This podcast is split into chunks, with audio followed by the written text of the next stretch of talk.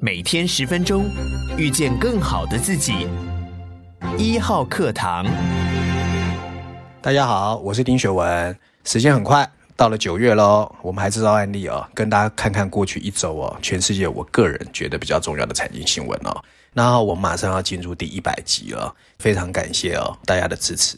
如果大家最近哦有什么问题想要特别来问我的，可以在 Podcast 的下方啊、留下你的问题。那在第一百集的时候，我会特别哦播出一段时间，跟大家针对这些 Q&A 哦做一些近距离的对答哦。今天照例哦，我还是跟大家分享两则新闻。第一个是九月三号哦，啊、我想台湾很多人都很熟悉哦，因为现在路边越来越多的虾皮店到店哦。那但是大家不知道知不知道啊？虾皮的母公司其实是一个东南亚的科技独角兽，叫东海集团 （SEAC） 啊。最近呢，突然宣布他们决定第二次啊要缩减人力。那其中呢，旗下的电玩事业 Garena 哦，还有研发部门 C Labs 都要缩编。那当虾皮呢，本来他们的创办人说，哎，今年会 break even，现在也不知道会不会达成哦。不过这个事情确实要让我们注意，全世界的科技哦，它的商业模式可能会正在反转。那待会我会跟大家谈。第二则新闻，我今天要讲的是九月一号，S M P Global 哦，标普哦，它刚刚公布一个数据哦，就是欧盟区八月份的制造业 PMI 采购经理人指数哦，下修到四十九点六哦，比五十要低，就代表进入一个收缩，比原来预估的四十九点七来低哦，而且是二十六个月以来的新低，代表什么？制造业的新订单再次减少。那他的首席经济学家威廉森特别说，欧盟区的前景不大好，实体经济跟制造业也开始受到伤害喽。我们先来看第一则新闻哦，有关虾皮或者是说东海集团的新闻哦。第一则我要引述的是路透社哦，路透社说呢，新加坡的东海集团削减了一些 Garena 部门的工作岗位，而且关闭了一些新项目。纽约时报的标题写的则是哦。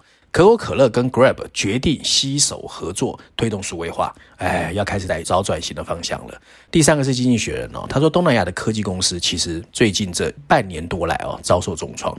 那说到虾皮哦，大家都知道它来自东南亚。那讲到东南亚，大家可能会想到新南向政策哦。不过最近呢，最少这一两年吧，我好像很少听到台湾政府说新南向政策选举来了会不会说，我也不知道哦。不过习惯就好哦。不过东南亚哦，其实不会因为我们不理它，它就原地踏步。其实东南亚的变化，在过去两年半疫情爆发时间哦，其实天翻地覆哦，远远超过你我的想象。那西南向呢，我从来不觉得应该遗忘。如果真的遗忘的话，蛮可惜的。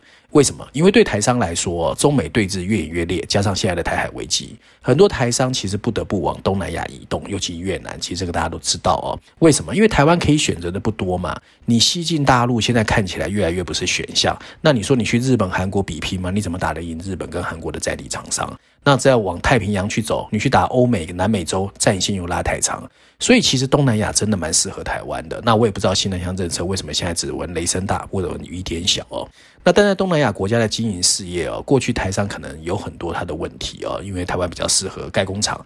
可是呢，其实东南亚我觉得未来几年哦，因为我光看资金的移动，其实大家如果有注意到东南亚最近哦，就像二十年前的中国，很多资本是往那边挪的哦。所以东南亚会不会在下面几年扮演全世界的火车头？我觉得是值得大家注意的哦。那东南亚对我们大部分人来说既熟悉又陌生，我们可能最熟的就是现在路边越来越多橘色招牌的虾皮店到店。那其实呢，在台湾电商界大幅行销补贴之际哦，所以这种所谓的我们路上看到 Foodpanda 啦、Uber E 啦，或者是你 Uber 叫车啦，甚至虾皮，过去几年哦，然后因为戴着所谓的数位化的帽子，或者是电商的帽子，其实很多人都有使用它啦。不过其实大家可能不知道，他们其实现在面临的压力蛮大的。你譬如说虾皮的这个母公司东海集团哦，他们发布的二零二一年的财务报表，营收是还 OK，但是获利真的很糟糕，而且亏损越来越大。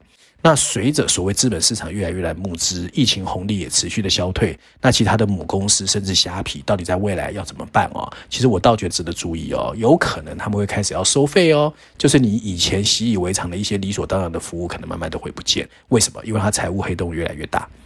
事实上啊，我们也承认疫情还没有过去，不过科技业的运作模式真的在翻转。你譬如说，对于观众来说，我知道台湾很多人喜欢用 Netflix 去看电影嘛。前阵子 Top Gun 很多都是 Netflix 看的。如果你不想去电影院哦，可是现在这些串流媒体也遇到一个问题了。所以其实最近大家看到这个新闻，Netflix 十一月之后你会开始看到广告哦，所以代表它没有办法在这个是要赔钱赚吆喝哦。那更不要说所谓我们台湾人很多很习惯的叫车啦、外送服务，主要原因是为什么呢？第一个。大家知道升息啊，利率上升，所以呢，资本市场融资越来越难，乐观情绪也越来越少，所以这种过去很容易融资的科技独角兽，现在都遇到问题。你看台湾的 Gogoro 就知道啦，它挂牌到现在，股价腰斩再腰斩，为什么？因为它也是赚钱，叫什么？烧钱赚吆喝啊！就卖车明明是亏损，可是继续烧，但是资本市场又募不到资，所以我觉得 Gogoro 的压力也很大。第二个呢，就是更高的生活成本，因为通货膨胀嘛，所以我们这些消费者其实胃口也在开始紧缩嘛，就是你钱要省着花嘛。在这种情况之下呢，其实你要吸引我们继续去，因为你给我补贴，我就去做我不需要的需求，其实也越来越难。那第三个就是投入便利的资金呢，其实过去创造一个拥挤的市场。你比如说，不管是外送啊，有 foodpanda 跟 Uber 在打轿车啊，台湾大你也可以叫车啊，Uber 也可以叫车啊。那 Netflix 之外还有 Disney Plus 啊，还有 Amazon 啊，你都可以去看串流影视啊。所以这些竞争越来越多之后，未来可能很多人会开始抛弃一些 APP 啦，所以他们的压力也越来越大。那一年前呢，其实很多人会说啊，我对东南亚的消费科技不够了解啊。到了今年，变成说他们没有办法很快退出，就是如果你在资本市场上去投东南亚的科技企业，其实最近压力都很大。我自己也是啊，我三年前投了 Grab 嘛，最多赚到五倍啊，现在只有打平啊。所以其实这半年他们真的蛮惨的。而且是哦，东海集团的市值最高曾经两千亿哦，现在跌到三百六十亿，腰斩腰斩再腰斩。那我投的 Grab 也很惨啊，大概也跌掉了七八成吧。那这种情况其实主要是什么？主要它过去的商业模式是有问题的，然后资本市场现在募资又不容易。所以，我一直在说，疫情虽然还没过去，不过现阶段哦，其实很多的科技业都在面临一个商业转型的模式。那当然不只是科技业啦，我觉得传统制造也要注意啦。为什么？因为全球化已经一去不复返啊，又是一个通货膨胀时代。这个世界已经三十年没有经历过高通货膨胀，诶，更不要说政府，政府我觉得根本就招不到一个政策。所以，我们未来面临的世界一定是一个完全不一样的世界，我们真的要小心。第二则新闻有关 PMI 采购经理人指数的。我第一个要引述的是 Bloomberg 啊，它的标题写的是欧洲和亚洲的工厂减速对全球贸易发出了警告。第二则新闻我要引述是路透社，它的标题写的是八月份全球的工厂的活动啊忧喜参半，但是成本压力好像有缓解，诶，它是好消息。第三个是伦敦金融时报啊，它直接标题写的是决策者提出警告，全球经济会面临数十年来最大的挑战。哇，跟杰克森后尔说的一样，我们要小心哦。首先，我跟大家说一下什么叫 PMI 哦。PMI 其实就是呢，每个月对受访企业的采购经理人进行一个问卷的调查，然后依照它的结果编成了一个指数。那通常呢，分数是介于零到一百之间。如果高于五十，代表制造业或非制造业的景气在扩张；如果低于五十，表示紧缩。那为什么我这次要谈这个议题？因为这一次公布的数据，八月份的哦，刚好在 turning point，有些国家很明显在五十以上。可是很多国家在五十以下，我稍微跟帮大家 review。我刚才前面说了欧盟嘛，欧盟掉到四十九点六嘛，很多人觉得很意外，因为它开始收缩。那美国的数据倒是比预期好，美国跟日本是表现比较好哦。美国是五十一点五，不过要注意哦，它的扩张已经开始放慢啊。那在亚洲这边来说呢，日本是表现比较好的，日本也是五十一点五，那扩张步调却是二零二一年九月啊，就是过去一年以来的最慢，代表新订单也在减少。那比较值得我们注意的是台湾跟南韩哦。你比如说韩国的八月份制造 PMI 掉到四十七点六，是二零二零年七月以来的最低。台湾好不到哪里去，四十七点二啊，也是二十几个月以来新低。所以韩国跟台湾都在收缩哦，难怪前阵子宏碁的董事长陈俊生会提醒我们啊，你要小心库存啊，半导体的晶片需求开始减少，看起来他说的长边效应真的来到了。那当中国大陆情况怎么样？也不好，它只有四十九点五，是三个月的新低。原因什么？我说过很多次了嘛。高温呐、啊、干旱呐、啊、供电紧张啦、清零封锁啦，所以中国现在啊，也因为这个发动机的力量越来越小哦，那很多人其实很担心全球经济被拖累。好消息是哪里？印度五十六点二，哇，是去年十一月以来的次佳。那东南亚也都有五十以上啊，其实最好的是泰国五十三点七哦，菲律宾五十一点二，马来西亚五十点三，印尼五十一点七。所以全世界开始有一个区隔，那五十这个数字是代表荣枯线，那到底能不能参考？我觉得大家可以看一看。那事实上，全球经济衰退真的要来了吗？真的像鲍尔说的完蛋了吗？事实上，我们要知道哦，其实全世界这样的一个情况当然有很多的因素，不过确实过去两年半我们面临的日子真的比较辛苦，所以呢，其实我觉得我们确实要做一些准备哦。那当然就是总不能避免嘛，拉回来看一下台湾哦。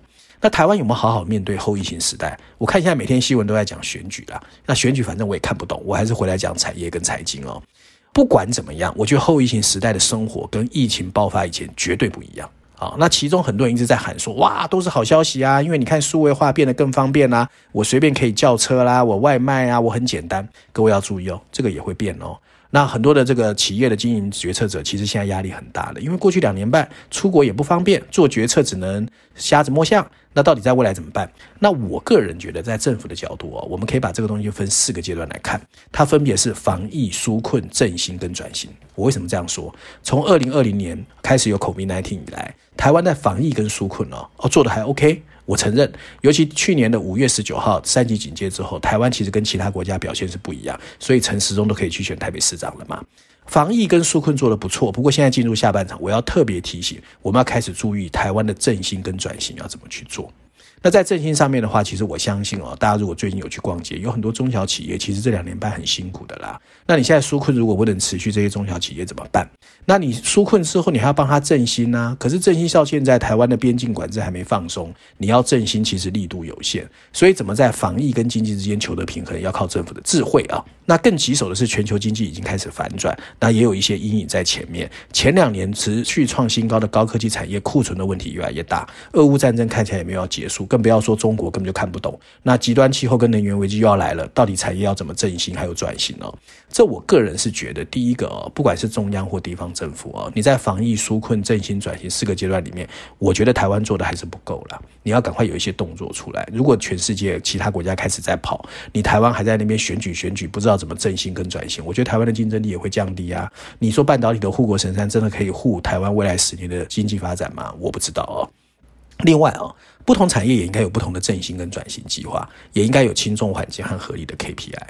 你譬如说制造业跟服务业，高科技跟传统产业，中小企业跟小微企业，那它挑战都不一样啊。那政府怎么建立完整的辅导专家跟资源平台？其实产政学都要合作，中央跟地方也要携手合作，不要天天骂来骂去哦。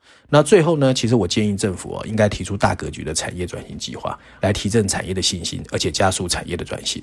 你譬如说，我们看到欧洲近年来有所谓的“二零三零”数位欧洲，还有绿色新政计划。就算我们最讨厌、我们很想赢的韩国，人家也有国家级的数位新政计划，而且也是兆元级的规模。更不要说现在跟台湾最妈级的美国，他刚刚通过四千三百亿的降低通货膨胀法案，还有两千八百亿的晶片跟科学法案。代表说这些国家都在做准备，那面临这个新的世界挑战，台湾准备怎么做？那政府呢？选举完好，就算让你赢了，你现在刚刚挂牌的什么什么国科会啊、数位发展部，到底要做什么？拿那么多预算，赶快做点事啊！台湾的产业需要救啊！那今天照例我还是要讲一下《经济学人》的推荐啊。经济学人这一期呢，全球版本的封面故事，我今天想讲到，又拉回了美国。大家会看到是一个自由女神像哦，在美国纽约港自由岛哦，那一样，右手拿着个火炬，左手捧着美国独立宣言。不过它是劈腿的哦，劈腿是因为呢，他的底座一分为二，撕裂了，所以上面一排白色补充文字，分裂的美国。在全球版本的封面故事里面，我们亲眼目睹美国的国家体系是怎么从一个民主的实验室变成今天的两极分化的培养皿。现在哦，如果你想进一步了解美国，不是去华盛顿 DC，你应该去最保守的密西西比，或者是满脑子进步主义的 California 加州走一走。因为呢，密西西比州长刚刚宣布啊，这个地方哦，禁止怀孕十五周以上的妇女堕胎，哎，这是违法的。可是呢，两千七百公里以外的加州，他说呢，六月份我签署一个法案，我要保护啊，在加州堕胎的妇女，其他的这个州政府也不可以起诉他。哇，撕裂！对的，你没有听错。这两个地方都在美国，一样是堕胎，采取了完全不一样的法律规定。但更可怕的是哦，即使是这么两个想法南辕北辙的州长，却在一个论点上取得共识。什么共识？他们两个异口同声告诉媒体，联邦政府想什么一点都不重要，反正只要是影响我们生活，来自州地方政府才是美国的根本所在。哇，这是不是乡村包围城市？我不知道。不过美国华盛顿 DC 已经失能了，大家都知道啊。那这个状态反映的是美国日益加剧的意识形态两极分化啊。然后，乔治的华盛顿大学的一个教授呢，叫 Chris w o r s e r 他就曾经说。国家政策的不稳定，美国已经达到历史高点。由于各个州政府在社会和经济政策上选择的方向互相撕裂，美国人的无力感越来越强，最后极可能会开始影响全世界。当然，我不想去把台湾的蓝绿对决也拿来做比照了。不过，台湾的民主发展到今天，我相信很多人跟我一样是很无力感。反正我们也不谈政治。不过，我其实觉得美国的这个民主实验，台湾其实要注意，民主到底是不是最好的？演变成今天两党对立，我想最后最容易受伤的还是老百姓。或者人民。我还是希望台湾越来越好了，台湾不要两党对立了，两党对立真的蛮烦的。以上就是今天我想跟大家分享过去一周重要的新闻，希望大家喜欢。我们下礼拜见。